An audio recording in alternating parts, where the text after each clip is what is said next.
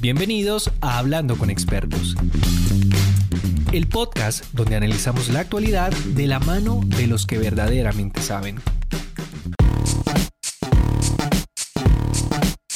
Con el paso de los tiempos, la tecnología cobra más y más protagonismo en nuestras vidas.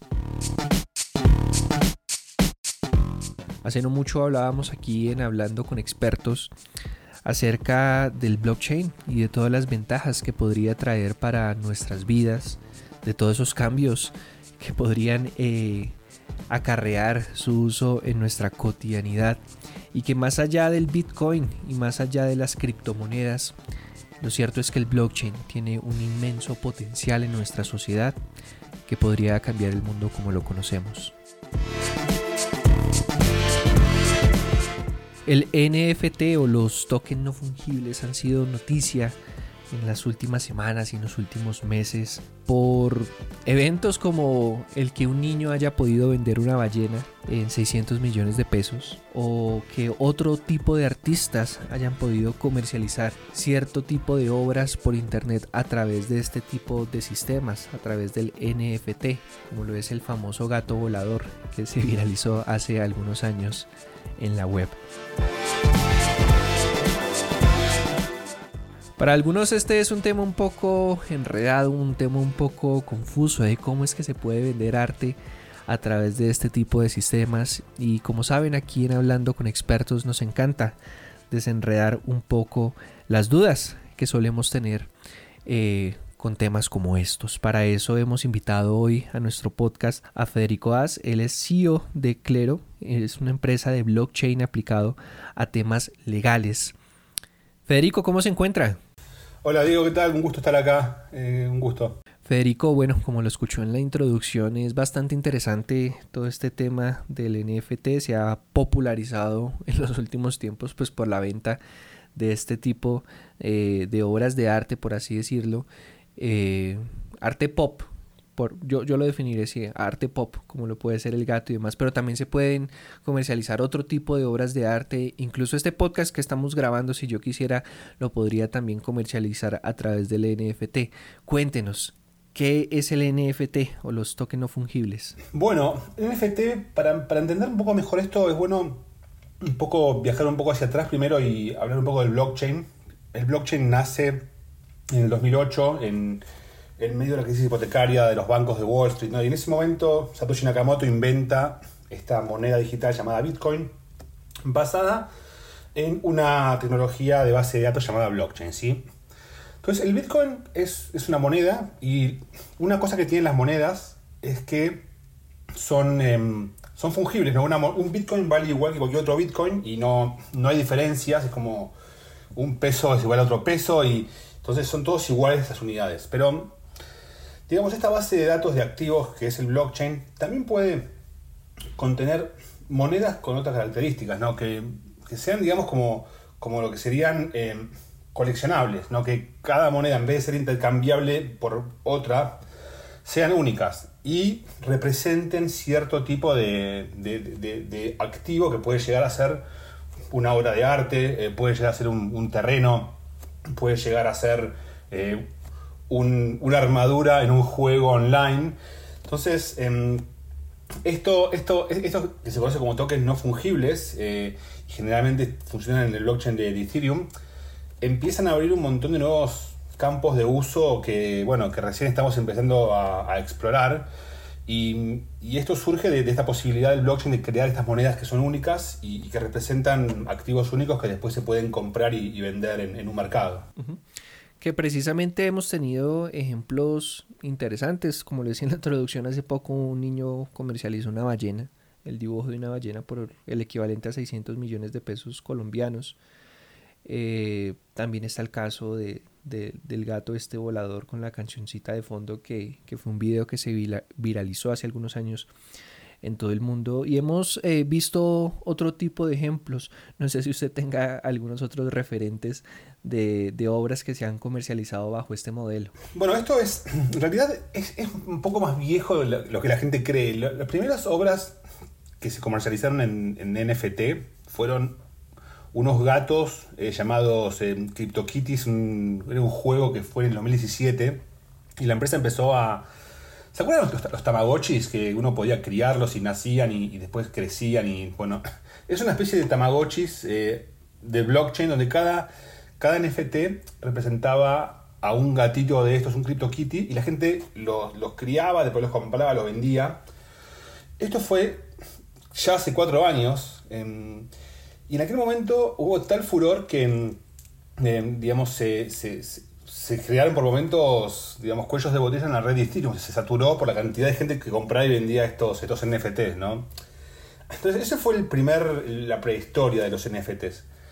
En el mundo más reciente, el gran, digamos, eh, eh, ejemplo de, los, los, NFTs y lo que llamó la atención del público a nivel masivo es em, la subasta que hizo Christie's hace un par de meses de una obra del artista digital llamado Beeple, que vendieron una obra digital de él en casi 70 millones de dólares.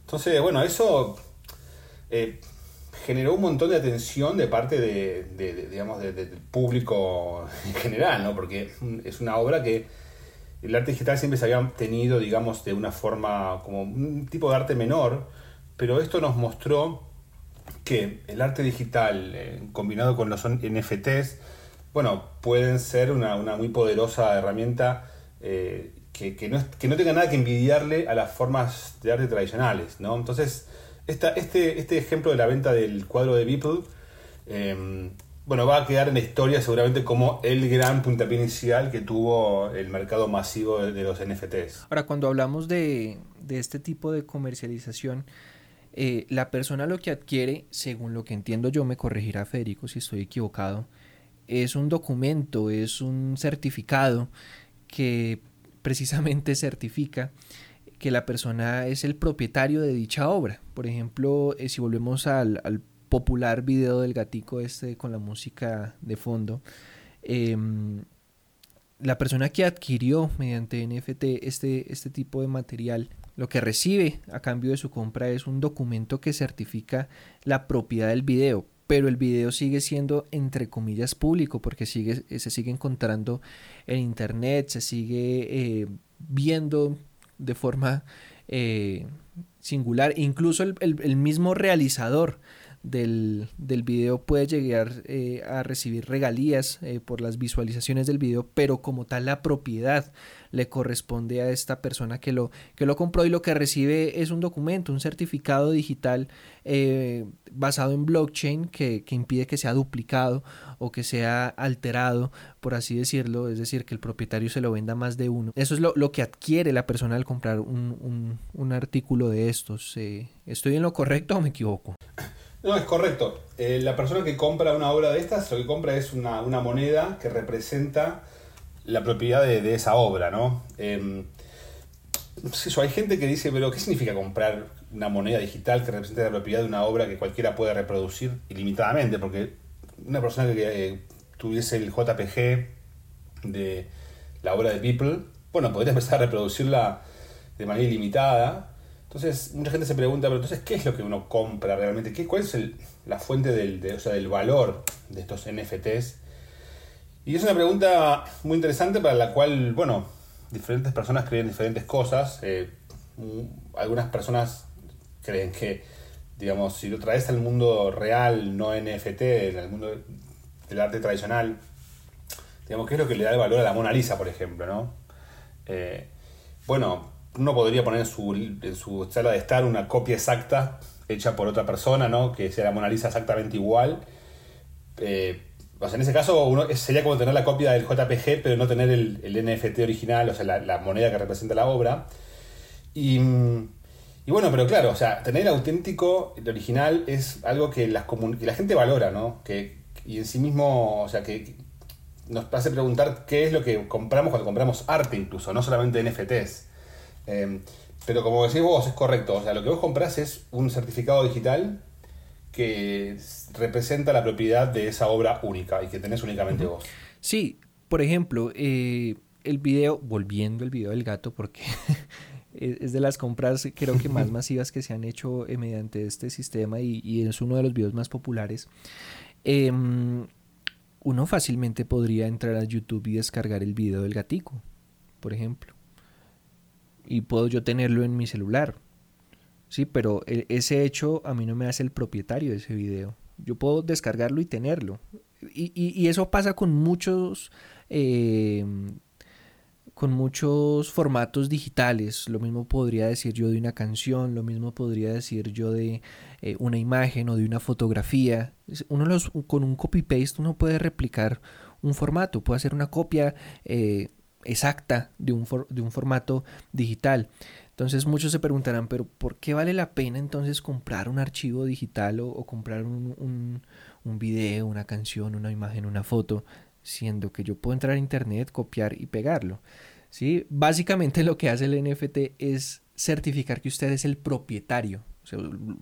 copias pueden tener millones, pero usted, ese certificado le dice que usted es el propietario del original, del primero de ese archivo. Básicamente es eso, ¿no? E, es como para, yo, yo lo siento como muy de fan, como, como algo muy de, de, de, admirador. Sí, si yo de pronto soy el admirador de un fotógrafo, pues para mí va a ser importante tener y ser el propietario de la primera fotografía que el tipo sacó, de la primera copia que el tipo sacó sobre, no sé, tal fotografía icónica o sobre tal cuadro. Básicamente es eso, ¿no? Darle como a la persona la propiedad y el derecho de decir yo soy el propietario del primero. Así todos tengan copias, yo tengo el original y tengo el primero. Es eso, ¿cierto? Lo, el valor que resguarda el NFT.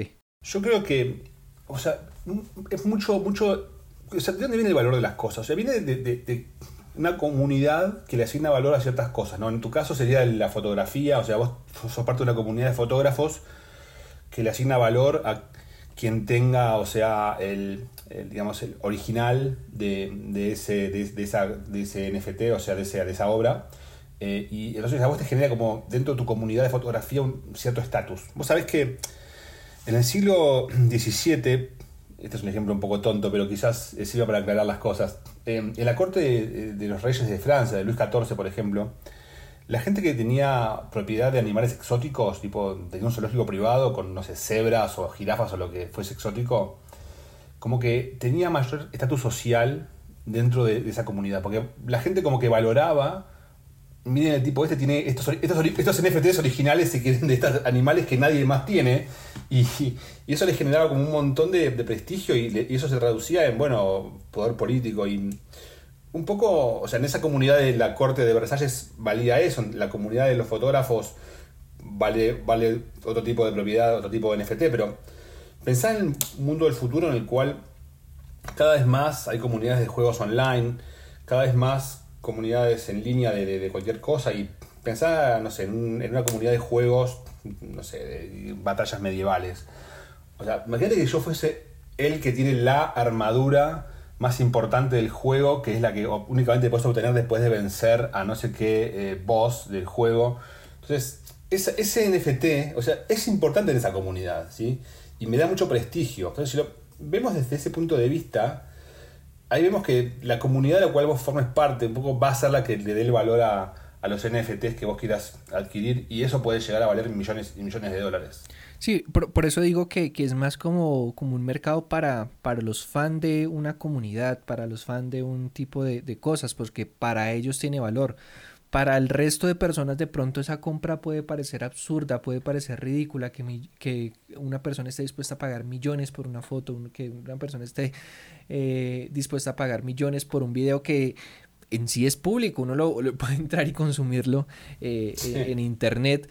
Eh, pero para una persona puede ser absurdo este tipo de compras.